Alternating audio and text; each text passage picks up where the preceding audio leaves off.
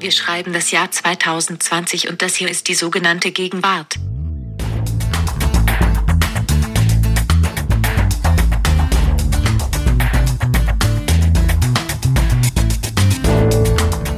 Und ich bin Ijoma Mangold und begrüße die Zuhörer unseres Podcasts, die sogenannte Gegenwart. Heute ist die Folge Nummer 3. Und jetzt frage ich meinen Kollegen Lars Weißbrot. Lars, willst du auch unsere Zuhörer begrüßen? Lieber Ijoma, das tue ich sehr gern. Ich begrüße alle, die uns immer noch zuhören, hier in der dritten Folge bei unserem immer noch recht neuen Feuilleton-Podcast. Wir sind bisher noch nicht gecancelt worden, Ijoma. Trotz der schlimmen Cancel Culture da draußen. Das finde ich schon mal ein guter Anfang. Das spricht gegen uns, das spricht gegen uns. Ja. Wir sind nicht provokant genug. Ja, mal schauen, wie das heute wird. Äh, wir auf müssen jeden uns Fall. die Cancel Culture noch viel mehr zur Brust nehmen, bis wir selber gecancelt werden. Wir kommen gleich nochmal zu diesem Thema. Keine, keine Angst. gleich, gleich geht's schon wieder damit los. Ijoma, lass mich doch erstmal kurz sagen, worum es überhaupt geht in unserem Podcast. Die Ja. sogenannte Gegenwart. Ich muss es nochmal erklären, für die, die es zum ersten Mal hören. So heißt unsere kleine Sendung hier. Und warum heißt die so? Weil wir uns hier vorgenommen haben, regelmäßig unsere Gegenwart auszuloten, zu vermessen, zu punktieren, zu inventarisieren und was man sonst noch alles im Feuilleton macht. Ja, das haben wir vor. Wir, das sind drei Redakteure aus dem Feuilleton der Zeit. Mein Kollege Ijoma, ich und unsere Kollegin Nina Power. Und wir kommen immer in anderen Konstellationen zusammen. Heute Ijoma und ich. Habe ich das alles richtig erklärt jetzt? Unbedingt. Aber wenn nicht, wäre es auch nicht so schlimm, weil wir sind ja erst in Folge 3, da darf man noch sich tastend und suchend bewegen. So ist es ja, wenn man was Neues macht. Man sucht ja überhaupt dann noch nach dem richtigen Thema. Mit falscher Bescheidenheit wird dann immer gerne gesagt, wir befinden uns in einer Suchbewegung. Und so überlegen wir natürlich auch immer, was ist eigentlich das Thema oder der richtige Gegenstand, an dem man so Gegenwartsphänomene wirklich gut zu fassen kriegt. Und was haben wir uns in diesem Fall für unsere dritte Folge überlegt? Lars, welches Thema kann was über die Gegenwart, hoffen wir zumindest, verraten? Wir haben uns für die dritte Folge überlegt, endlich mal über Kapitalismus zu reden. Bumm. Was ist mehr Gegenwart als Kapitalismus? Das wird unser Thema sein gleich. Und wenn wir über Kapitalismus reden, dann natürlich auch über Klasse, Klassenkampf, Lehrerkinder, Erbschaftssteuer, diese ganzen schönen? Themen, Das musst du später nochmal genauer erklären. diese ganzen schönen Themen, die ich vor allem natürlich mit einem, ich möchte sagen, ausgewiesenen Liberalen wie dir, Ijoma, hier Danke, jetzt Lars. besprechen muss. Ja, da muss das natürlich alles auf den Tisch. Du meinst, du kannst mich in Bedrängnis bringen, wenn du das Wort Klassenkampf im Mund führst. Naja, ich verstehe jedenfalls dein, ich verstehe deinen Impuls. Kann man den so zusammenfassen? Alles, in dem wir leben, ist Kapitalismus, aber dafür reden wir ziemlich selten über den Kapitalismus. Genau, das ist meine Idee. Ich finde, die Gegenwart hast du so zusammengefasst. Alles ist Kapitalismus, aber alle reden nicht richtig drüber oder auf die falsche Art. Und deswegen, wir kämpfen dagegen an mit einer aktionistischen Intervention. Wir reden jetzt mal über Kapitalismus eine Podcast-Folge lang. Aber noch nicht sofort, denn vorher machen wir noch was anderes. Wir fangen unseren Podcast nämlich immer an mit einem äh, kleinen Spiel, ähm, mit dem wir uns aufwärmen. Ja, der sogenannte Gegenwartscheck. Der sogenannte Gegenwartscheck. Das ist unser Spiel am Anfang. Das funktioniert so. Jeder von uns beiden hat drei Sachen mitgebracht, ja. Wörter, Phänomene, alles Mögliche. Von diesen Sachen behauptet er, die stehen für unsere Gegenwart. Die sind brandaktuell, die sind heiß oder kalt oder wie auch immer sich die Gegenwart gerade anfühlt. Dafür stehen diese Phänomene. Und der andere muss dann entscheiden, stimmt es überhaupt? Hm, Ist es so aktuell? Oder hat Ijoma wieder irgendwelche Wörter aus dem Internet von vor zehn Jahren mitgebracht, die mir hier auftischen will als frische, frische Ware, ja? Ähm, wäre das ist unser Spiel. je im Internet. Ähm, Übrigens, aber äh, nutzen wir diese Stelle auch auf den Hinweis, wir haben nämlich eine, auf einen offiziellen Account, also ein bisschen bin ich nämlich doch im Internet, wir haben einen offiziellen Account für die sogenannte Gegenwart, eine E-Mail-Adresse und haben da auch schon sehr viel Feedback bekommen. Und dieses Feedback ist sehr, sehr hilfreich, weil gerade bei solchen Gegenwartsphänomenen gibt es ja möglicherweise viel mehr Erfahrung und andere Einsichten. Und beim letzten Mal ähm, ging es um ein Begriff, von dem ich fand, dass der so seit einem Jahr total im Schwange ist, nämlich Team. Also, dass man so sagt, bist du Team Drosten oder bist du Team Kekulé? Wir waren uns, glaube ich, einig, dass das heißer Scheiß ist, aber was wir wo wir nicht nachgedacht hatten, beziehungsweise gar keine, keine Idee davon hatten, woher ähm, diese dieser Begriff kommt, also seine Gegenwartsetymologie. Und da haben uns dankenswerterweise mehrere Zuhörer ähm, darauf hingewiesen, dass diese moderne Verwendung des Begriffs Team aus dem Film Twilight kommt, nicht wahr? Genau, beziehungsweise aus der Fankultur dazu. Weil bei Twilight ich versuche das jetzt richtig wiederzugeben, gab es zwei konkurrierende Figuren, mhm. Jacob und Edward, und die Fans haben im Netz dann immer so darüber geredet, ob sie Team Jacob oder Team Edward sind. Mhm. Und dann haben das auch andere aufgegriffen als Meme. Ja, das ist äh, super, dass wir sowas dann mit Mitteln der Audience Interaction hier auch noch klären. Bitte korrigiert uns auch diesmal wieder gerne eine Mail an gegenwart@zeit.de oder ihr schreibt es irgendwo ins Internet. Da ist Ijoma dann nicht, aber ich lese das. Und jetzt legen wir los. Nee, nee, vor, also ich meine, was heißt, jetzt legen wir los? Lars, du hast bereits vorge äh, losgelegt. Denn, Entschuldigung, den Begriff Audience Interaction, den habe ich noch nie gehört. Also wenn das nicht mal ein würdiger Begriff für den Gegenwartscheck wäre, wo ich dir sofort zugebe, der wäre brandheiß. Für dich scheint es aber olle Kamellen zu sein. Du hast den da einfach so beiläufig einfließen lassen. Ja, ich habe bessere Sachen diesmal. Du hast bessere Sachen. Wer soll denn loslegen mit dem Gegenwartscheck? Soll ich anfangen? Fang du mal an. Fang ja? du an, ja. Okay. Ähm, mm, mein, mein erstes Ding, ich weiß gar nicht, wie sagt man ja, mein erstes Ding äh, ist kein Wort, sondern ein, ein Phänomen, nämlich das Fermentieren. Also eine im Grunde alte Form der Haltbarmachung von Lebensmitteln, die jetzt in der avantgardistischen oder fortschrittlichen, sowohl hedonistischen wie gesundheitsbewussten Ernährungskultur eine große Rolle spielt. Wir kennen von früher aus der Hausmannskoste immer nur das Sauerkraut, das war auch ein Fermentationsprozess, aber heute wird alles auf feinste Art und mit intensiven Geschmäckern fermentiert, von der roten Beete äh, bis zur Blaubeere. Es gibt sogar, und der Typ ist absolut geil und es lohnt sich ihm im Netz oder auf YouTube zu folgen. Es gibt quasi auch die popkulturelle Verkörperung dieses Phänomens. Das ist nämlich David Silber, ein Kanadier, ähm, der im Noma lange Jahre das beste Restaurant der Welt in Kopenhagen für die Fermentation zuständig ist. Und vermutlich nicht nur, weil er wie Snoop Doggy Dogg aussieht, ist er quasi der Gott der Fermentation geworden. Ijoma, mit, mit diesen Sachen kannst du mich natürlich immer überrollen, weil du weißt, ich habe gar keine Ahnung. Wenn ich schon Noma höre, ja, dann äh, ähm, steige ich gedanklich aus oder ein, aber bin jedenfalls ähm, raus aus dem Diskurs, weil ich nicht mehr mitbieten kann. Was, was ist Fermentieren überhaupt genau nochmal? Das ist einfach, ich lasse das so ein bisschen vergammeln. Darum genau, da, ne? mit, äh, ich glaube, mit Milchsäure. Äh, heißt die Milchsäure? Ja, ich glaube Milchsäure.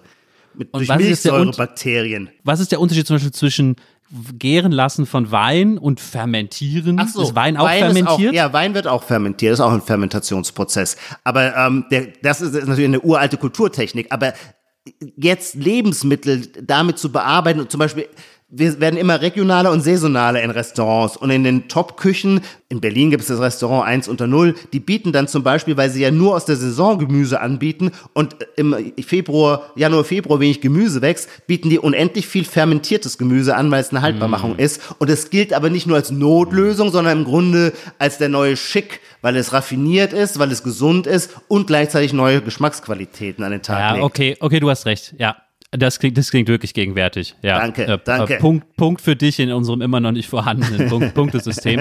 Ich mache mal mit meinem ersten Ding weiter, was gar nicht so überraschend ist jetzt. Mein erster Vorschlag für die Gegenwart ist der Rapper Kanye West. Hm. Ich sag kurz was zu, zu Kanye West. Mhm. Der war ja gerade wieder viel in den Medien, weil er jetzt auch noch als US-Präsident kandidiert. Außerdem soll ein neues Album von ihm erscheinen, auf das ich mich sehr freue. Das brauche ich jetzt tatsächlich in diesem Jahr endlich. Ähm, es ist jetzt heute, wo wir den Podcast aufnehmen, noch immer noch nicht draußen. Das verschiebt sich bei ihm gerne. Für den zählen so Veröffentlichungstermine und alles gar nicht mehr. Und beim Kanye West kommt für mich wirklich alles zusammen, was, was Gegenwart ist. Äh, der politische Irrsinn, alles, was mit Mode zu tun hat. Er ist ja auch auf dem Modemarkt, hat er ja richtig aufgeräumt. Die Musik, die er macht tatsächlich und wie er sie macht, ähm, als so ein Kollaborations-Sample-Gesamtkunstwerk. Ich bin überzeugt, dass, dass seine Musik in 50 oder meinetwegen 100 Jahren wirklich als die Musik dieser, dieses Jahrhundertumbruchs ins 21. Jahrhundert noch bleibt. Hm, Ich möchte jetzt noch ganz schnell eigentlich eine Geschichte nur erzählen, warum ich jetzt nochmal gedacht habe, Kanye ist, ist die Gegenwart. Und zwar bei seinem vorletzten Album oder so 2016, The Life of Pablo, ähm, hatte das im Madison Square Garden präsentiert der Welt, sozusagen zur Albumveröffentlichung. Und man konnte das überall in der Welt, in ausgewählten Kinos konnte man sich das angucken, diese Präsentation. Ich bin sogar in Hamburg ins Kino gegangen. Und das war ein wahnsinniges Event, weil der Madison Square Garden in New York war voll. Und es wurde so Mode von ihm noch präsentiert. Und dann kam, dann kam Kanye West und hat einfach sein iPhone in der Hand gehabt und hat das Kabel in die Anlage vom Madison Square Garden, von seinem Telefon, Ja. vom Madison Square Garden gemacht. Und sein neues Album, die Songs erklangen im Madison Square Garden, aber auch auf der Welt, in diesen Kinos, in diesem Moment mit seinem iPhone. Und es war so Wahnsinn, weil es war gleichzeitig alles eine riesige Veranstaltung, aber super improvisiert und irgendwie arty, wie so eine Kunststudenten-Performance irgendwo im Hinterhof, wo einfach einer mit seinem Telefon kommt und schließt es an. Ach, so ein bisschen. Entschuldigung, dass ich unterbreche, aber so ein bisschen Ja. wie bei diesem äh, neuen Podcast, die sogenannte Gegenwart. Da wird die Stimme von Siri ja auch immer von Lars iPhone ganz händisch eingespielt. Genau, genau. Wir sind inspiriert von Kanye West. Und ich finde es so gegenwärtig, weil es für mich auch sehr viel über Trump und so erklärt hat, weil man Mhm. diese Leute, Kanye West, Trump, die brauchen den Apparat gar nicht mehr. Die brauchen, Ah, so, ja. die brauchen nicht mehr Ja. ihre Behörden und Leute, die brauchen nicht mehr den Soundtechniker vom, Ja.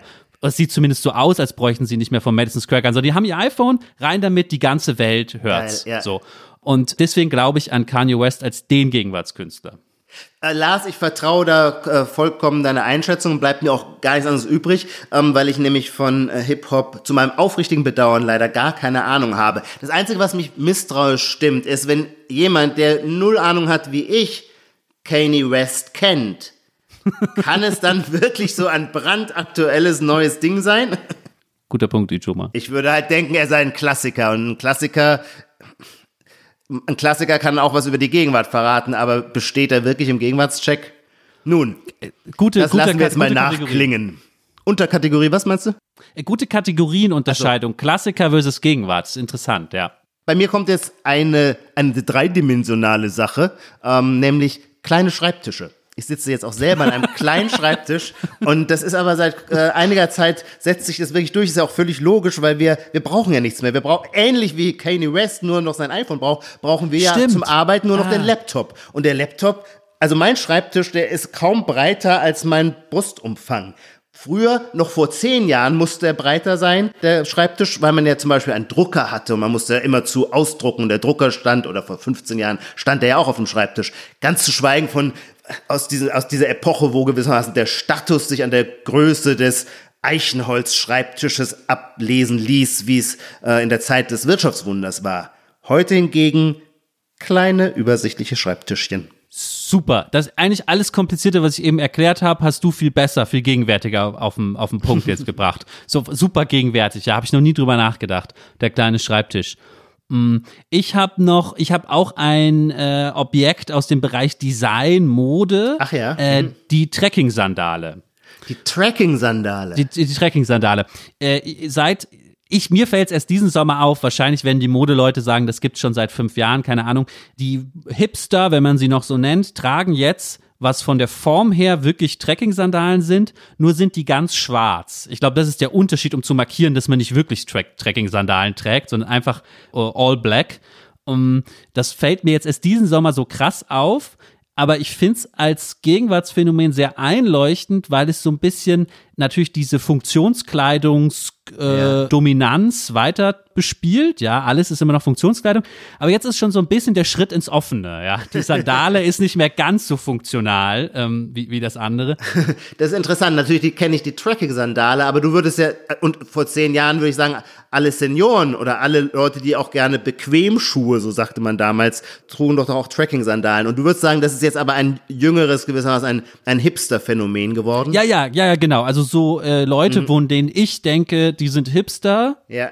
Ja, die tragen das jetzt so. Also so ein bisschen wie das vielleicht vor zehn Jahren auch war mit Birkenstock. Vor 20 Ja, ja, Jahren genau. war Birkenstock Ja. oberspießig und dann aus irgendeinem zweifelhaften Grund äh, haben die Hipsters dann für sich entdeckt. Genau, das sind die neuen Birkenstock, behaupte ich hier jetzt einfach mal. Sehr gut, das überzeugt mich. Ich habe als drittes Ding, das ich in den Gegenwartscheck schicken möchte und einer Prüfung vorlegen möchte, einen Begriff. Und zwar das Wort skalieren. Halt, halt, halt, halt. Natürlich gibt's das Wort schon Ewigkeiten. In der Betriebswirtschaftslehre spielt es eine große Rolle. Ich meine es aber in einem spezifischen Kontext und ich habe das Gefühl, dass YouTube gerade so wahnsinnig boomt. Oder ich bin Late Adapter und realisiere es jetzt erst. Ich schaue mittlerweile wahnsinnig viele Sachen auf YouTube. Damit wird man natürlich auch konfrontiert mit einer neuen, mit einem neuen Format von Werbung. Und dieses Werbeformat preist meistens da werden meistens so Webseminare angepriesen von irgendwelchen Leuten, irgendwelchen Leuten und die sagen dann eben immer, wenn du dein Business skalieren willst, also die sprechen ja interessanterweise immer mit so ein bisschen so, ich weiß gar nicht im Deutsch, es gibt glaube ich im Deutschen noch gar keinen Begriff für diesen Slang, der sich irgendwie aus einem Akzent eines Einwanderermilieus verselbstständigt hat zu einem Soziolekt, würde ich vermuten. Und naja, und mit diesem Zungenschlag sagen die dann immer gern so Sätze wie, wenn du auch dein Online-Business aufbauen und skalieren willst, um fünfstellig im Monat zu verdienen mit digitalen Informationsprodukten, dann klicke hier unten drauf, komplett kostenlos. Komm in die Gruppe. Das sind doch diese Komm in die WhatsApp-Gruppe, Leute. Sagen die das nicht auch immer? Die kenne ich, ich kenn, gar nicht. Ich kenne nur so, also ich kenne nur welche, die sagen immer, komm in die WhatsApp-Gruppe, weil man das da lernt. Und, und das wichtige Stichwort ist skalieren und, also skalieren absolut. Ich würde nur noch hinzufügen und ähm, passives Einkommen. Stimmt, Sag mal, du bist auch passives ja, Einkommen. Absolut, genau, deswegen, man sieht die dann auch sehr gerne. Das ist auch lustig, weil du vorhin von dem iPhone von Kanye West gesprochen hast. Man sieht, die Typen sind fast immer Männer, muss man sagen, die, die das passive Einkommen erzielen. Und die sieht man sehr gerne vor so einer klassischen äh, äh, Steilküstenlandschaft mit Blick aufs Mittelmeer. Und dann haben sie, strecken sie mit der einen Hand, halten sie ihr iPhone vor sich her, als würden sie ins iPhone diesen Werbeclip sprechen. Dabei ist ja völlig ersichtlich, weil man sieht ja das iPhone, dass ein dritter oder ein zweiter daneben steht mit Kamera, der sie dabei aufnimmt. Okay, schön. Ah, heute sind wir, heute stimmen wir bei allen Sachen zu. Vielleicht widersprichst du mir jetzt bei meiner letzten Sache. Ich habe nämlich auch als letztes ein Wort, und zwar das Wort Boutique. Auch da sage ich Stopp. Ich weiß, Modeboutiquen gibt's schon sehr lange. Auch Boutique-Hotels Ja, sind nicht stimmt. mehr der neueste Schrei. Aber- Dann fiel mir aber auf, dass Leute sagen, sie haben eine Boutique-Agentur. Also wir als Presseagentur betreuen nicht ganz viele Kunden, große Ja. Kunden, sondern kleine ausgewählte. Fein, Und klein, jetzt, aber fein. Ah, ja. Kleiner aber fein. Und jetzt, seit ein paar Tagen, bekomme ich bei Twitter immer auch Werbung, ähn, ähnlich guter Zusammenhang zu deiner Sache, Werbung für eine Asset Management Boutique. wo, wo ich mein Geld angelegt habe. Ja, Sehr gut, sehr gut. Vielleicht gibt's auch irgendwann die Geldmanufaktur.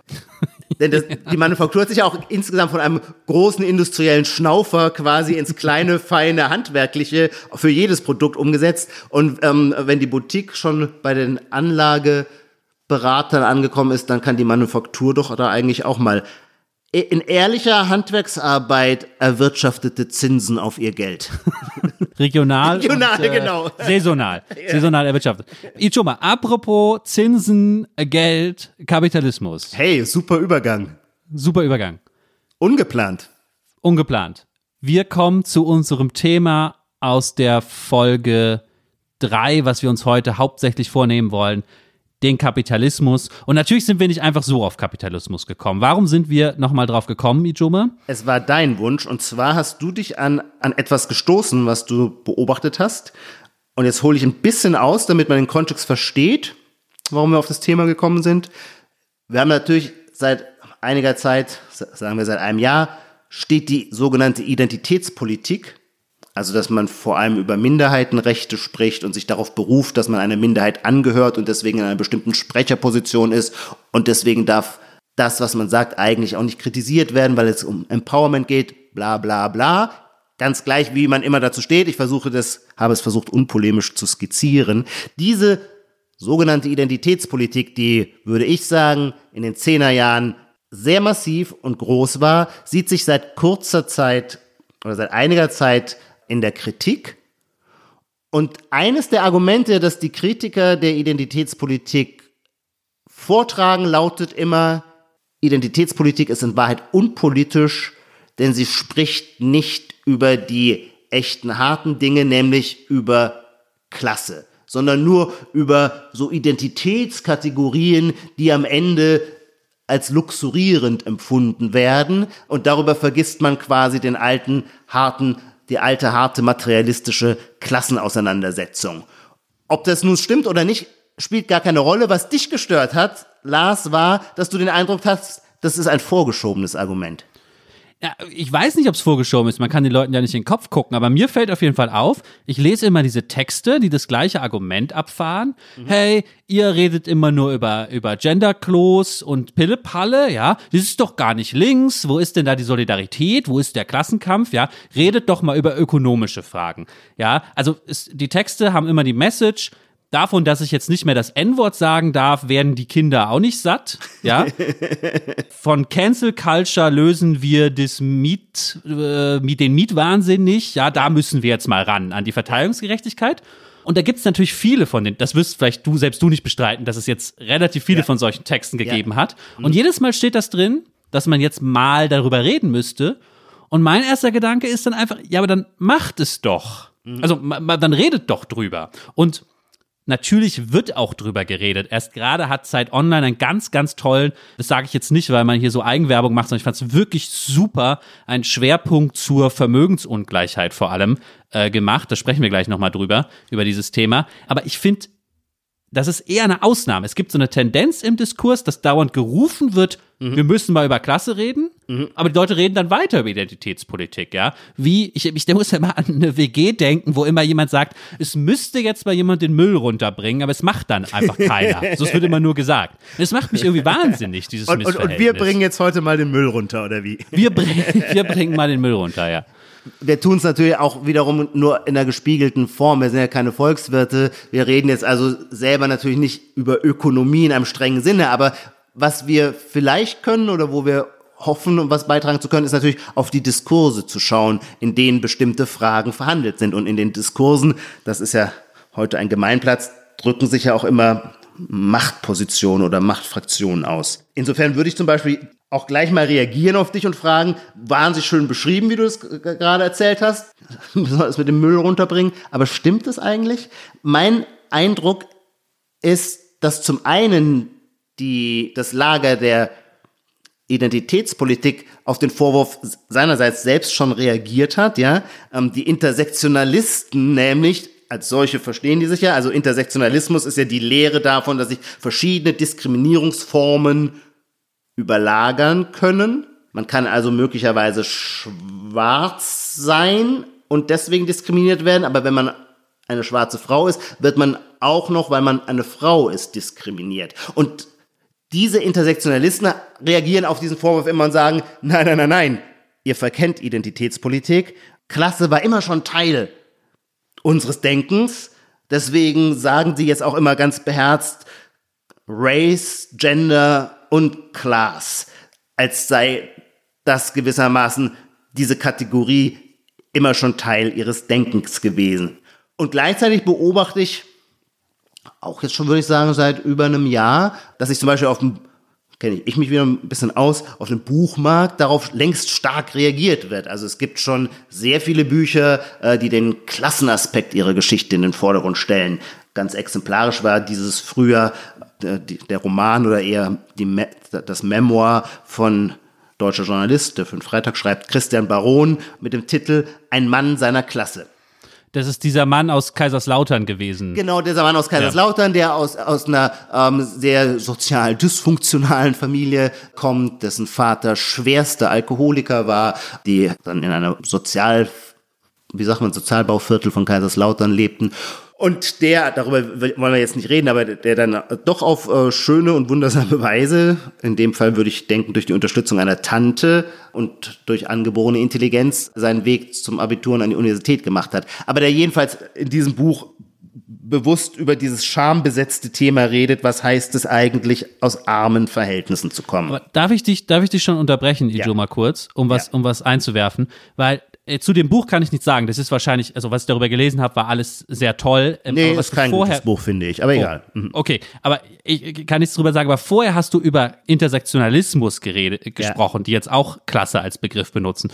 Und da würde ich sofort sagen, ja, aber natürlich wieder genau falsch mhm. meistens. Mhm. Das ist so, da gab es gerade erst, da habe ich mich bei Twitter so aufgeregt, so, so ein Post vom Deutschlandfunk oder so, wo es mhm. dann darum geht, Klassismus ist dann der Überbegriff. Ja, es richtig, geht darum, richtig. wenn man aus ja. einer Arbeiterklasse kommt, wird man diskriminiert aufgrund wieder irgendwelcher symbolischen Sachen. Also Ja. weil man irgendwelche Codes nicht kennt und so, Ja. ja. Und das mag ja alles stimmen, aber das ist ja mein Problem. Es geht wieder am eigentlichen ökonomischen Thema vorbei. Also mein Problem als Arbeiterkind ist doch, dass mir Vermögen fehlt, ja. Deswegen ist das Wort Arbeiterkind vielleicht auch schon falsch. Man muss irgendwie sagen, ja, jemand, der nichts erbt oder so, dass mir Vermögen fehlt und ob ich jetzt irgendwelche langweiligen Codes von irgendwelchen Lehrerkindern kann oder nicht. Also damit, das kriege ich schon noch irgendwie hin oder das brauche ich jetzt auch nicht Ich finde, unbedingt. Lars, das hast du ganz gut hingekriegt. Wenn man dich so sieht, könnte man fast glauben, deine Eltern seien Lehrer gewesen. Weil keiner hasst die Lehrerkinder mehr als die Lehrerkinder. Nein, ich, ich, ich hasse Lehrerkinder ja auch gar nicht. Das ist ja mehr, mit Lehrerkindern will ich ja nur darauf hinweisen, dass dieses, dass man jetzt nicht nur immer über Jeff Bezos und die Quants reden muss, wenn man über ökonomische Sachverhalte redet Okay. in einer Gesellschaft. Okay, dann nehme ich dich jetzt ganz ernst. Und dann würde ich sagen, Bitte, ja, ich bitte darum. du hast völlig recht, die Rede vom Klassismus ist jetzt quasi eingereiht, so wie man sagt, das ist Body-Shaming oder das ist ähm, Rassismus, so sagt man eben auch, das ist, oder das ist Lokism, so sagt man jetzt auch, das ist Klassismus. Und dann behandelt man diese sozioökonomische Frage tatsächlich mehr wie so ein, ja, eben wie ein Identitätsspender. Wobei man natürlich auch zugeben muss, natürlich selbstverständlich in der alten traditionellen Welt waren Klassen natürlich auch Identitätsgruppen. Also die englische, das englische Proletariat identifizierte sich ja mit seiner Klasse und hat daraus auch seine Kraft gewonnen. Und da würde ich jetzt eben einhaken und sagen, Lars, ich glaube, die Tatsache, dass du vermisst, dass in einem harten politischen Sinne über Klasse geredet wird, hat nicht einfach was mit einer Vermeidungsstrategie zu tun oder weil man sich nicht getraut, sondern weil es die Klasse in diesem herkömmlichen Sinne gar nicht mehr gibt, weil es in diesem Sinne gar nicht so einfach ist, über einen Klassenbegriff zum Beispiel politisches Bewusstsein zu mobilisieren. Was zeichnet denn eine Klasse aus? Einheitliche ökonomische Rahmendaten, eine bestimmte kulturell-habituelle Prägung. Das finden wir heute kaum mehr. Oder wenn wir es noch irgendwo finden, sagen bei der Belegschaft vom Daimler, dann sind das jedenfalls die Letzten, die zum Klassenkampf aufrufen würden, denn die verdienen in der Regel mehr als ein, keine Ahnung, mittelgut verdienter Journalist bei einer Tageszeitung. Kurzum, die Linken, wenn die dann immer sagen, wir müssen wieder über Klasse reden und wir müssen umverteilen und so weiter, die haben in Wahrheit gar keinen Adressaten mehr. Aber Ijoma, ich muss auch schon wieder einhaken, weil du machst da auch schon wieder einen Fehler in der Art, wie du darüber sprichst, Ja. Der das nächste Problem ist. Also neben diesem Klassismus-Idee, die das irgendwie auf die symbolische Ebene verabschiedet, die ganze Geschichte, hast du jetzt schon wieder von Einkommen geredet. Das war, glaube ich, jetzt in dem Fall ein bisschen Zufall, dass du jetzt das Einkommen der Daimler-Leute genannt hast. In dem Fall hättest du wahrscheinlich auch ihr Vermögen nennen können, weil die sich ja auch Gelegenheit hatten, Vermögen aufzubauen. Aber trotzdem, es sagt was darüber, dass du als erstes Einkommen benutzt. Und das ist das nächste Problem, warum wir zu wenig über das Richtige reden, wenn es um Ökonomie geht. Neulich bin ich, äh, habe ich einen, äh, bei Spiegel Online gab es so einen Einkommensrechner und auch Ja. irgendwie so ein FAZ-Facebook-Post, ich habe das in mehreren Me Medien gesehen. Da konnte man so eintippen, wie viel man verdient, ja. Und ich habe da eingetippt, 10.000 Euro Spaß. Na, ich habe da halt irgendwas eingetippt, dann kam so raus, wie reich ist man? Das war das Wording, ja. So, wie wohlhabend, wie reich ist man im Vergleich? Und da stand da irgendwie, sie sind reicher als so und so viel Prozent der Gesellschaft, ja. Ja, ja. Und ich hasse ja das Wort Framing, aber in dem Fall passt es mal, ja. Man kann das Wort reich doch nicht mehr so benutzen, bei allem, was wir mittlerweile darüber gelernt haben, wie egal Einkommen ist und wie sehr es nur um das Vermögen geht, Ja. was man hat. Da das bin ist ich doch die, Meinung. das Learning, was wir von Piketty, oder? Das ist doch von den Absolut. Wirtschaftswissenschaftlern bekommen haben. Das Kapital, das Vermögen verselbstständigt sich so im Wachstum, dass man da mit irgendwelchen Popeleinkommen gar nicht mehr gegen ankommen kann. Absolut. Nur habe ich, ziehe ich als Liberaler daraus ganz andere Schlussfolgerungen ähm, als die meisten Linken, die ihren Piketty anbeten, äh, daraus ziehen. Die linke Antwort lautet, dann müssen eben diese schlimmen hohen, großen Vermögen, diese Kapitaleinkünfte ähm, viel rigoroser besteuert werden, damit wir dann durch Umverteilung wieder zu mehr Gleichheit insgesamt kommen. Und das halte ich das lehne ich überhaupt nicht ab. Ich halte es nur für absolut ineffizient und in dem Sinne auch naiv. Wenn es so ist, dass der Faktor Arbeit, Lohn, Gehalt nicht mithalten kann mit den Zuwächsen, die die Kapitalseite namentlich in den letzten 20 Jahren hingelegt hat, dann kann das Ziel, dann muss das Ziel doch sein, möglichst viele Leute an den Kapitalmarkt zur Vermögensbildung zu bringen. Das wollen Linke aber natürlich nicht, weil sie generell immer sagen, Igitt, Geld, reicher werden. Nein, nein, die wollen die Gleichheit herstellen durch Umverteilung. Das kann man, könnte, dagegen, dagegen habe ich moralisch gar nichts. Ich stelle nur fest, darin ist man extrem unerfolgreich. Wenn man sich mal, ich, wir sind beide keine Ökonomen, aber das Ökonomische ist ja etwas, was jeden Staatsbürger angeht. Wenn wir bei der Wahl unser Kreuz machen, machen wir es auch, weil wir eine bestimmte ökonomische Perspektive haben. Das heißt, es ist unser gutes Recht als Bürger, auch eine Meinung zur Ökonomie zu haben, auch wenn wir von Haus aus vielleicht nichts davon verstehen. Und wenn ich mir anschaue, das ist sehr leicht nachzuchecken, also zu überprüfen, wie der Bundeshaushalt in den letzten zehn Jahren gewachsen ist. Ich bin immer ganz schlecht in Zahlen, man kann sich darauf, bei mir darauf verlassen, dass jede Zahl, die ich sage, falsch ist. Aber sagen wir mal, der hat sich mindestens verdoppelt seit 2010. 50 Prozent oder so, glaube ich, äh, des gesamten Bundeshaushalts gehören zum Sozialhaushalt. Das heißt, das Geld, das für Sozialausgaben ausgegeben wird, ist extrem gewachsen. Trotzdem habe ich nicht den Eindruck, dass die Leute, die immer sagen, die Gerechtigkeitslücke muss geschlossen werden, die Gerechtigkeitslücke muss geschlossen werden, dass die den Eindruck haben, durch diese Mehrausgaben sei irgendeine Gerechtigkeitslücke in den zehn, letzten zehn Jahren geschlossen worden. Wenn dieses Prinzip nicht funktioniert, ja, dann kann doch nur, müssen wir doch dann müssen wir jetzt die Produktivität des Kapitals nicht verteufeln, sondern es versuchen zu öffnen für möglichst viele. Jetzt hast du mich mal richtig engagiert reden gehört. Ich glaube, an dem letzten Punkt, den du gemacht hast, ist was dran.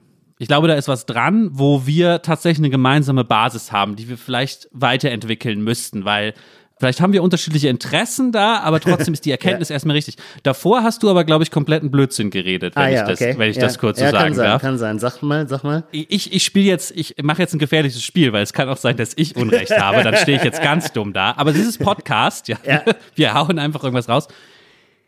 Das, der deutsche Haushalt hat sich doch nicht seit 2010 verdoppelt, wenn man ihn in Beziehung zum Bruttoinlandsprodukt setzt.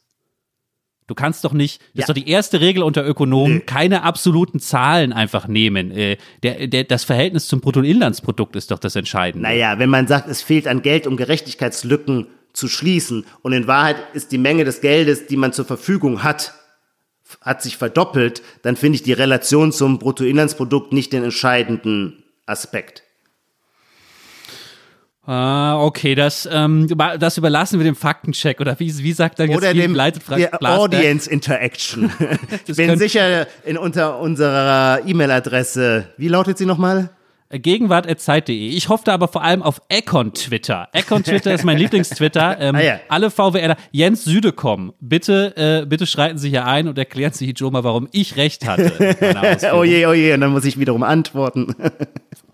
Ich wollte aber noch was anderes sagen. Du hast mit der Sache, mit dieser Konzentration auf das, auf das Vermögen natürlich recht, dass man sich da weiter. Also ich glaube, da haben wir eine Gemeinsamkeit. Mhm. Ich möchte nur noch was hinzufügen, ja? ja. Du als Liberaler siehst ja dann Vermögen erstmal als was, was man sich selber äh, geschaffen hat, ja, wie der Mann bei Daimler, ja. ja. Ja. Ähm, ich hasse so Fragen wie schätz mal wie viel, ja. Äh, ich mag, meine Frau fragt mich immer, Lars, schätz mal wie viel so und so und ich will das da nicht beantworten. Aber Ijoba, schätz mal, wie viel Prozent des Vermögens in Deutschland geerbt wurden oder geschenkt wurden, jedenfalls nicht aus eigener Arbeit entstanden ist.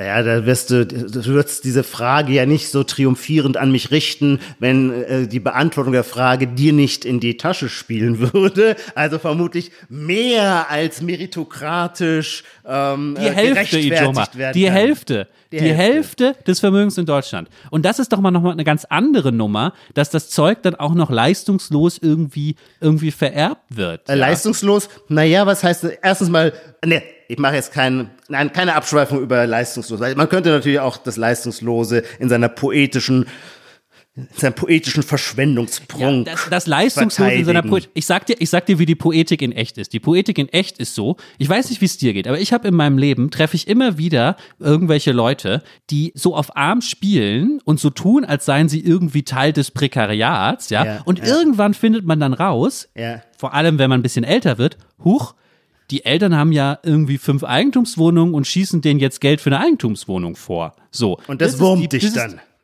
Ja, also es wurmt mich vor allem auf der ästhetisch-poetologischen Seite erstmal. Was soll denn dieses Rumgespiele dann ewig? Also Ja, das ist das doch einfach nur, das ist natürlich auch ein politisches Problem, weil das wird halt so versteckt. Gerade Ja. in Deutschland, glaube ich. Ja, also, hm, ja, nee, Geld wissen wir gar nicht so genau. Ja, und dann Mhm, fällt einem vor, den, den Eltern gehört irgendwie halb äh, Eppendorf. Ja. Ja, ja, äh, klar, ja, ja. Hm. Neid ist auch, Churchill, glaube ich, sagte, Neid, Sozialismus ist die Philosophie des Neides, aber gegen Neid ist es ein menschlicher Affekt, der ist auch völlig okay. Ich will dich dafür gar nicht tadeln, ich kenne diesen Affekt selbstverständlich auch, zumal ich ebenso wie du auch nichts geerbt habe. Kurzum, um das kurz klarzustellen, unsere divergierenden Ansichten zu diesem Thema ähm, spiegeln keineswegs unsere ökonomische Ausgangssituation wider, wie man vielleicht annehmen könnte. So, ah ja, der Mangold findet Erben nicht ganz so schlimm wie der Lars, der hat, weil er halt den Family, das Family Estate im Hintergrund hat. Nein, dem ist nicht der Fall. Bei deiner würde- Boutique, bei deiner Boutique Investment. genau, bei meiner, ist Boutique, hinterlegt. ja,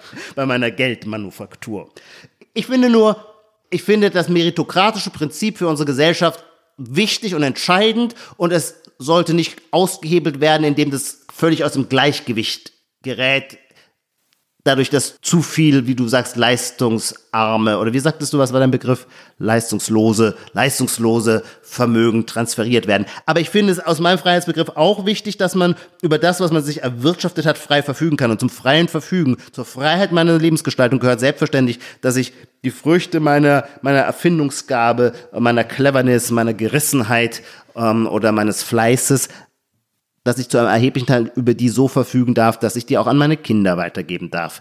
Das wäre der, wie soll man sagen, philosophisch rechtliche Einwand. Ich bin ja trotzdem, ich wäre trotzdem auch dafür, dass wir sehr viel stärker besteuern. Aber dann haben wir halt pragmatische Probleme, weil der größte Teil von Vermögen in Deutschland von den sogenannten Superreichen, die man immer, über die man immer so spricht, als seien es irgendwie böse Menschen, die anderen was vorenthalten, ähm, der, der größte Teil dieses Vermögens steckt äh, im sogenannten Betriebsvermögen. Den gehören halt Fabriken und damit die Belegschaft, die Angestellten, die äh, Pensionskassen und so weiter, die, die, die, die da zu versorgen sind. Das heißt, wenn man dieses Betriebsvermögen der Erbschaftssteuer beim Erbgang unterwerfen würde, ähm, müssten dann Teile der Firma verkauft werden, um die Erbschaftssteuer zu begleichen. Und das würde ich als absolut kontraproduktiv empfinden. Ich glaube, wir müssen, wir müssen auf dieses Thema im Detail nochmal an anderer Stelle eingehen, weil äh, Kapitalismus vielleicht doch ein bisschen zu groß für einen ganzen Podcast. Haben ich wir will uns nämlich zu viel vorgenommen? zu viel, leider Wir wollten es mal wissen. Wir wollten es mal wissen. Aber ich muss nämlich unbedingt noch was zu was anderem sagen, was du eben gesagt hast. Ja. Du hast nämlich eben gesagt, das Problem der Linken war immer, dass sie gesagt haben, hm, ja, Geld verdienen, Geld, das ist doch eh alles irgendwie komisch, damit wollen wir nichts zu tun haben. Ja. Und auch da bin ich genau bei dir. Das ist das Grundproblem, aus dem viel von dem, was ich als zu wenig reden über Wirtschaft, über Klasse empfinde, wo, woher das kommt, dieses, dieses Problem. Und ähm, ich muss noch einmal eine persönliche Geschichte, das ist immer so blöd, aber auf diesem identitätspolitischen Markt kann man ja nur gegen die anderen Sachen ankommen, wenn man das alles so personalisiert. Ich muss dazu kurz was Persönliches sagen. Mich fragen immer Leute, Lars, warum hörst du eigentlich Gangsterrap? Das ist doch super peinlich. Erstens sind die alle ähm, sexistisch oder Antisemiten oder was auch immer. Das ist auch politisch nicht okay. Und zweitens ist doch super peinlich, wenn du als so ein ungangstermäßiger Typ dich irgendwie an diesem Exotizismus aufgeilst oder whatever. Das sind so die Standardvorwürfe, die, die ich dafür bekomme, Gangsterrap zu hören. Und deswegen habe ich mal länger drüber nachgedacht, gibt es wirklich etwas Positives, was mir das gibt? Warum ich das vielleicht tun würde, aus guten Gründen, mich äh, gerne Gangster-Rap zu hören. Und dann ist mir irgendwann eingefallen, Gangster-Rap hat mich von einem falschen Postmaterialismus befreit. Von dem falschen Gefühl, es ginge gar nicht ums Geld, was so verbreitet ist, weil man natürlich immer mit Leuten zusammenhängt, bei denen es nicht ums Geld geht, weil ihren Eltern Eppendorf gehört. So, daher kommt es natürlich auch. Das hat mich Was davon befreit, von dieser, von dieser kitschigen, von dieser kitschigen Idee, ja, dass es nur um innere Werte geht. Und da ist natürlich Gangster-Rap das beste Gegengift, weil da wird ja nichts anderes gesagt, als es geht ums Geld. Und hier ist mein Auto und hier ist das und hier ist jenes, ja. Und darum, darum geht's. Und ich glaube, Gangster-Rap hat mir geholfen, dass ich das früh genug merke, wo es gerade rechtzeitig noch war, dass ich gesagt habe, scheiße, es geht ja doch ums Geld. Ich muss mir mal irgendwie Gedanken um diese Sache machen. Ein, ein ernsthaftes, ein ernsthaft aufrichtiges Bekenntnis zum Materialismus. Ja, ich weiß nicht, ob ich, genau. ich weiß nicht, ob ich mich dem vorbehaltlos anschließen würde, aber eine Seite daran gefällt mir, auf der Seite der Materialisten wird definitiv weniger geheuchelt. Und das ist natürlich immer schon eine Wohltat.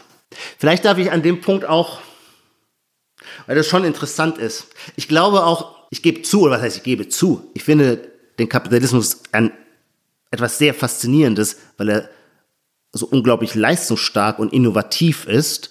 Und das beeindruckt mich, weil er quasi die, auch die Erfindungsgabe des Menschen auf eine hervorragende Art triggert oder auslöst.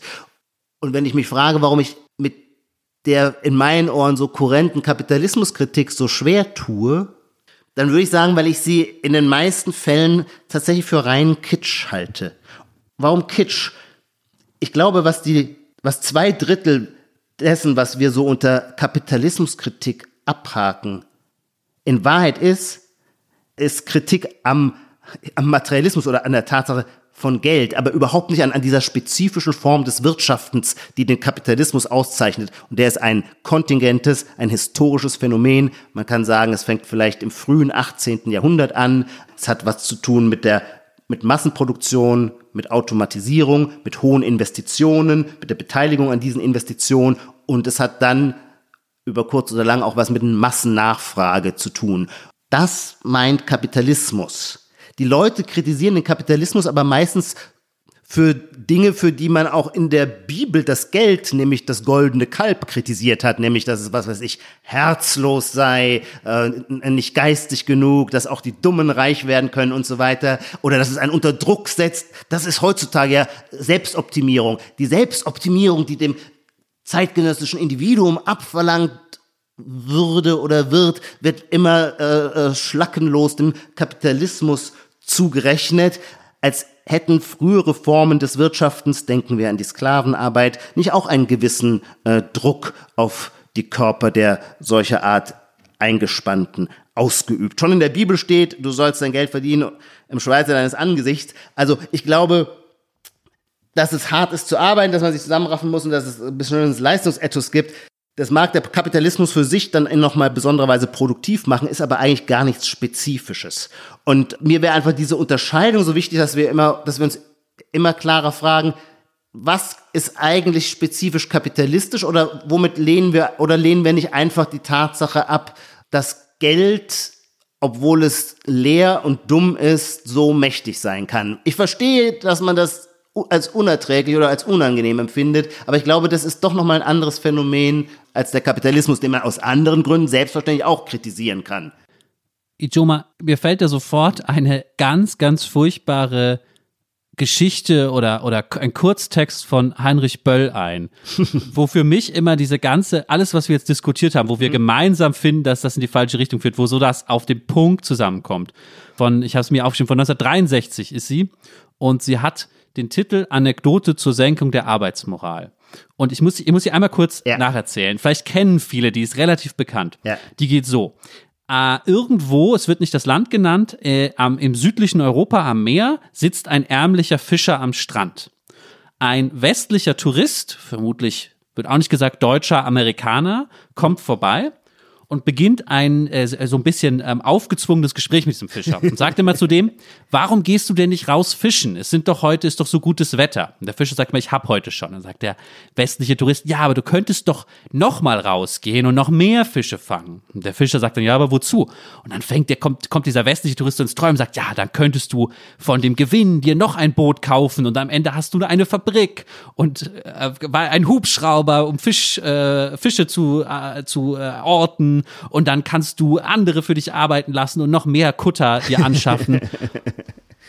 Und dann fragt der Fischer, der natürlich offensichtlich die ganze Zeit der äh, Held dieser Geschichte ist, ja, weil er einfach nur cool da sitzt, sagt dann irgendwann, ja, aber wozu soll ich das denn alles machen? Und dann sagt der westliche Tourist, ja, aber dann könntest du einfach hier in der Sonne sitzen und nichts tun. Und dann kann natürlich der Fischer die Punchline abräumen und sagt, aber das mache ich ja jetzt schon. Ich brauche das ja alles nicht. Es ist Heinrich so furchtbar. Böll, es ist so furchtbar. Es ist ganz furchtbar. Ja, Heinrich Böll Weil man weiß vom ersten Satz, wie die Punchline ausfallen wird. ja, genau, ja. und da steckt dieses, was du gerade Kitsch genannt hast, ja. so drin. Also Total. ich glaube, das das hat leider, leider, das ist fatal, fatal, dass diese Art von Denken über Jahrzehnte gerade in Deutschland geprägt hat, was Antikapitalismus, was Kapitalismuskritik ist. Das Sozusagen stimmt, nur ja. dieser Kitsch, wir werden zurück zum Fischer am Meer. Und das hat, glaube ich, viele linke Optionen verbaut, ja, weil die ja. dann gar nicht mehr vorkamen in, in diesen Ideen. Ja, das leuchtet mir sehr ein. Ja, auch im Übrigen, auch das scheint mir für so ein bestimmtes bildungsbürgerliches Milieu sehr kennzeichnend zu sein. Und es gibt diese Anekdote von Hannibal auch wieder gewissermaßen die, die Ablehnung im, also im Wachstum selbst eigentlich schon das Prinzip des Bösen zu sehen. Ja, genau, um, genau, ja. Weil es einen auch ja. entfremdet. Das ist vielleicht, genau, ja. das ist auch so eine, diese eine, gehört auch zu den zentralen Kitsch-Seiten der Kapitalismuskritik. Ganz vieles, was wir kritisieren, sind, glaube ich, Entfremdungsphänomene. Und ähm, da würde ich jetzt als aus anthropologischer Sicht sagen, ah, Entfremdung ist, glaube ich, ein Phänomen, das fängt nicht erst im 18. Jahrhundert an. Also das gibt es auch in anderen Formen des Wirtschaftens. Ich glaube, es gibt überhaupt gar kein Leben, das nicht in irgendeiner Weise auch immer entfremdet ist. Darunter sollte man nicht leiden, sondern das quasi wie so eine innere Aufteilung, innere positive Spaltung sehen. Ich möchte aber noch was zu Heinrich Böll sagen, weil das, das finde ich, das schlägt dann dem Fass wirklich den Boden aus. Ich halte das nicht nur quasi für eine törichte Allegorie auf das produktive Wirtschaften. Ich halte es auch, und da würde man ja jetzt sagen, davon sollte ein Schriftsteller nun doch wirklich was verstehen, von, vom Kapitalismus muss er nichts verstehen, aber davon doch, ich halte es auch für ein großes, für einen großen lebensphilosophischen Irrtum, äh, den Böll da entfaltet. Ich würde sagen, Böll hat überhaupt keinen tragfähigen Begriff von dem, was Glück ist. Denn die Vorstellung, dass sich Glück dann entfaltet, wenn man den lieben langen Tag ohne Ziele und Absichten im Hafen auf der Bank sitzt und die Sonne genießt, ist absolut naiv und unrealistisch. Auch der Fischer braucht gewissermaßen wie bei Hemingway, der einsame Mann und das Meer, braucht den Kampf, braucht die Herausforderung, braucht ein Ziel. Die Mußestunde auf der Bank, die genieße ich doch überhaupt erst als Kontrast zu der Herausforderung, der ich mich vorher gestellt habe. Das Glück das Heinrich Böll in seiner Anekdote entwirft, ist ein völlig statisches, das so etwas wie die Amplituden der Seele gar nicht kennt. Also, ähm, es ist leicht über Böll den Stab zu brechen, aber dass der Mann tatsächlich einmal den Literaturnobelpreis bekommen hat, ist mir wirklich völlig schleierhaft. Joma, ich möchte, möchte zum Ende noch äh, eine kleine Sache dir einspielen, ja. nämlich eine Neuinterpretation dieser Böll-Geschichte, die mhm. für mich zusammenfasst, was ich eben versucht habe anzureißen, auch mein Gefühl gegenüber Rap, gegenüber ja. Gangster-Rap, meine, mein Blick auf diese Geschichten, was mich vielleicht zu dem Gedanken sogar inspiriert hat. Du kennst, glaube ich, auch die Serie Vier Blocks. Mhm.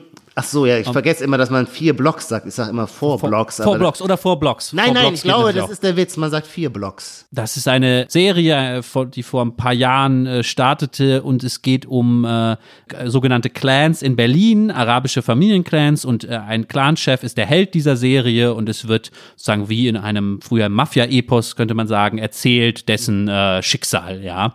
Um, und sie beginnt in der allerersten Folge, die zweite oder dritte Szene, beginnt damit, dass der Clanchef und sein Untergebener, sein oder glaube ich sogar Bruder, sozusagen der äh, der ähm, zweite Chef in ein, ein Café gehen, wo die kleinen Leute alle sitzen und mhm. gerade Karten spielen und nicht arbeiten, nicht an ihren Geschäften arbeiten. Mhm. mhm. Und daraufhin passiert folgender Dialog, den ich jetzt dir gerne vorspielen möchte. Ah, das, das, das, ist die Stelle. Das müssen wir nochmal sagen. Zu Stimmt, den schönen Gepflogenheiten unseres Podcasts gehört es, dass wir an einer Stelle immer laut aufschreien sagen, die Stelle. Und dann wird nämlich eine Stelle zitiert oder vorgespielt, die wir uns quasi wie im Close Reading genauer anschauen. Genau, die, die für das ganze Thema steht, was wir besprochen haben.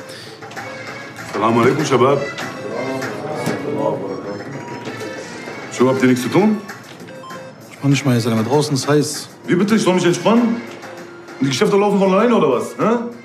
Was mit der Abrechnung um Skyline? Was mit der Grenzallee? Aber Karten spielen könnt ihr, ja? Abbas. Kennt ihr eigentlich die Geschichte vom Fischer? Welchen Fischer? Liegt so ein Fischer mit der Hängematte am Strand und genießt die Sonne. Kommt so ein Tourist vorbei und der fragt ihn, ey, warum fährst du nicht raus und fängst Fische? Und sagt der Fischer, ich war heute Morgen schon draußen, hab vier Hummer gefangen. Und zeigt ihm die auch. Und sagt der Tourist, aber fahr doch noch mal raus und fang 100, dann bist du ein reicher Mann. Guckt der Fischer in die Sonne und lacht und sagt, und dann? Da sagt der Tourist, ja, da kannst du die Sonne genießen. Da sagt der Fischer, mach ich doch. Warum brauche ich 100 Hummer? Geiler Fischer. Ist ein geiler Fischer? Das ist ein dummer Fischer. Was ist, wenn jetzt ein anderer kommt, der liegt auch in der Sonne, aber hat 100 Hummer? Wer kriegt dann die Pussys? Kapiert? Und jetzt selber holt euch die Hummer. Also da sind jetzt natürlich viele neue Layers noch drüber gelegt. Um was geht's wirklich? Geht's ums Geld oder geht's um die Pussys? Aber was ich noch viel interessanter finde, und da ist äh, die vier Blocks Version quasi viel analytisch viel intelligenter als Heinrich Böll. Da wird der Gedanke der Konkurrenz eingeführt. Ja, Bei Böll ja, spielt sich ja. dieses ganze Wirtschaftsgeschehen ja quasi auf wie, wie eine Monade ab. Also es gibt nur diesen einen Fischer und der kann sich überlegen, wie er sich verhält. Aber es gibt nie einen Fischer, sondern es gibt den Fischer immer nur in einem Netz, kein Fischernetz, aber in einem sozialen Netz mit zum Beispiel Konkurrenten. Und die Konkurrenz belebt das Geschäft, die motiviert psychologisch, die kann dir aber auch was wegnehmen. Kurzum, wenn man den Aspekt, dass es auch andere Fischer gibt, ausblendet, bringt man die Wirklichkeit um alle Komplexität. Ich glaube, hier unterscheiden wir uns dann, weil ich sehe das nicht so, dass diese Konkurrenz tatsächlich so funktioniert, wie du dir das als Liberaler vorstellst. Ich sehe es eher so, was Tony Hamadi, so heißt dieser Clanchef, hier hätte eigentlich sagen müssen am Ende ist, Ja. das ist ein dummer Fischer, weil das kann sich die deutsche Erbengesellschaft leisten, die sozusagen eh genug Eigentumswohnungen hat. Aber wir, die nichts haben, können uns das nicht leisten. Für uns ist es einfach tödlich, uns diese Geschichte zu erzählen. Konkurrenz hin oder her. Also, oder unsere Konkurrenz sind die, die eh keine Konkurrenz haben, weil sie das Geld Ah, ja. unbesteuert einfach nachgeschmissen bekommen. So, so sehe ich das. Ah ja, Ijoma, ich, ich glaube, ich glaube, wir müssen, wir müssen zum Ende kommen, fürchte ich. Ja, in der Tat. Jetzt haben wir die Stelle, unsere Rubrik, ganz weit ans Ende gerückt. Das war gar nicht so geplant. Damit kommt sie in zwar nicht gefährliche, aber zumindest bemerkenswerte Nähe zu wiederum einer Rubrik, die diesen Podcast auszeichnet, nämlich das geht ursprünglich, glaube ich, zurück auf eine Idee von Lars. Lars, du magst es immer nicht, wenn Leute reden ja immer so ins Blaue hinein und sagen dann irgendwas, so oder so würde es kommen. Wir wollen die sogenannte Gegenwart mit der sogenannten Zukunft immer beenden, in der es um eine validierbare oder überprüfbare Prognose geht. Also irgendetwas, wo man ab einem Zeitpunkt X dann sagen kann, hat derjenige mit seiner Prognose recht behalten oder nicht. Dieses Mal bin ich dran und meine Frage, Lars, die ich an dich richte, habe ich mir ausgewählt aus dem Bereich des Ökonomischen, denn das war ja heute das Thema unseres Podcasts. Glaubst du, dass die großen Tech-Monopole des Silicon Valley bis 2026 zerschlagen sein werden? Okay, da muss ich mir jetzt eine gute, gute Antwort drauf überlegen. Ähm, du hast es schon gesagt, ich bestehe so unbedingt auf dieser, auf dieser Rubrik. Überprüfbarkeit. ja. Auf der Überprüfbarkeit. Nein, nein, ich glaube, ich glaube, die werden nicht zerschlagen sein, weil ich tatsächlich bei diesem speziellen Problem, den Tech-Monopolen, mittlerweile das Gefühl habe, dass, siehe Facebook, die nicht so allmächtig für immer sind, wie wir kurz gedacht haben. Sehr interessant. Natürlich gilt das jetzt vor allem für Facebook, was ich gerade sage, Ja, ähm, ja. wo man einen gewissen Druck plötzlich merkt und vor allem natürlich entsteht dieser Druck dadurch, dass ihnen mit sowas gedroht wird, wie wir zerschlagen euch jetzt mal, Ja, wenn ja. ihr nicht macht, was wir sagen oder was heißt nicht macht, was ihr sagt, wenn wenn ihr nicht mal euer bisschen aufpasst, was ihr da eigentlich Ja. macht, ja. Aber ich glaube, das reicht zusammen mit auch vielleicht echten Marktkräften, Innovationskräften, dass sich diese Sachen nicht so schreiben, wie wir befürchtet haben und wir nicht Ja. für 200 Jahre von Google beherrscht werden, wenn wir sie nicht zerschlagen. Ja. Interessant. Ähm, das wäre meine gewagte Prognose für diese Sachen. Ja. Mhm, Die leuchten mir Ähm, übrigens aber sehr ein, weil das löst bei mir sofort diese Assoziation aus. Vielleicht bist du noch zu jung, aber im Jahre 1999 oder so äh, war man ja überzeugt, dass gegen AOL nichts ankommen könne. und es hat dann zwei Jahre gedauert und AOL war, nachdem ich glaube, Herr Mittelhoff gekauft hat oder so, ich erinnere mich gar nicht mehr, war AOL vom, äh, von der Bühne verschwunden. So, das also war die dritte Folge der sogenannten Gegenwart. Hiermit hat sie ihr natürliches, vorläufiges Ende erreicht. Mm, Ich hoffe, wir hatten auch dieses Mal wieder etwas am Wickel gehabt, was tatsächlich irgendwie virulent oder bezeichnend ist für Diskurse und Debatten und Lebensgefühle in diesen Tagen. Was meinst du, Lars? Hatten wir das? Ich glaube total. Ich glaube, dieses Thema ist gerade das Thema, was wir angeschnitten haben. Die Verteilungsgerechtigkeit von Vermögen ist gerade dadurch so gegenwärtig, dass man nicht so viel drüber redet. Also in diesem Verschweigen steckt so viel drin, was wir hoffentlich haben hier irgendwie ein bisschen ansprechen können. Das wäre mir ein, eine große Freude, wenn wir das geschafft hätten. Wenn Sie das anders sehen oder genauso oder sich ein ganz anderes Thema von uns wünschen, dann ähm, schreiben Sie uns auch gerne. oh ja, Sie können gerne Themen vorschlagen, genau. Gegenwart.zeit.de ist eine E-Mail-Adresse. Ja, und dann geht es in zwei Wochen an dieser Stelle wieder weiter mit der nächsten Folge. Da habe ich dann Pause. Da unterhalten sich Nina Power und Lars Weißbrot miteinander. Ich verabschiede mich an dieser Stelle und danke unseren lieben Zuhörern fürs Zuhören. Ijoma, eine Frage noch. Hat es eigentlich Spaß gemacht? Ah ja, genau. Die treuen Hörer unseres Podcasts wissen, dass das ein Running Gag ist. Wir wollen jede Folge beenden, indem Lars sagt oder fragt, hat es eigentlich Spaß gemacht? Und dann raste ich aus und sage, Lars, bitte nicht. Ich finde Podcasts toll, nur eines nervt mich, dass die, die sie machen, am Ende sich immer gegenseitig bestätigen. Es hätte mal wieder total Spaß gemacht. Ich habe was Besseres, Ijoba. Das ist nämlich noch besser als Spaß, es ist Spaß gemacht in die Zukunft verlagert. Ich verabschiede mich nämlich mit bis in zwei Wochen, dann mit mir und Nina Power. Ich freue mich sehr darauf.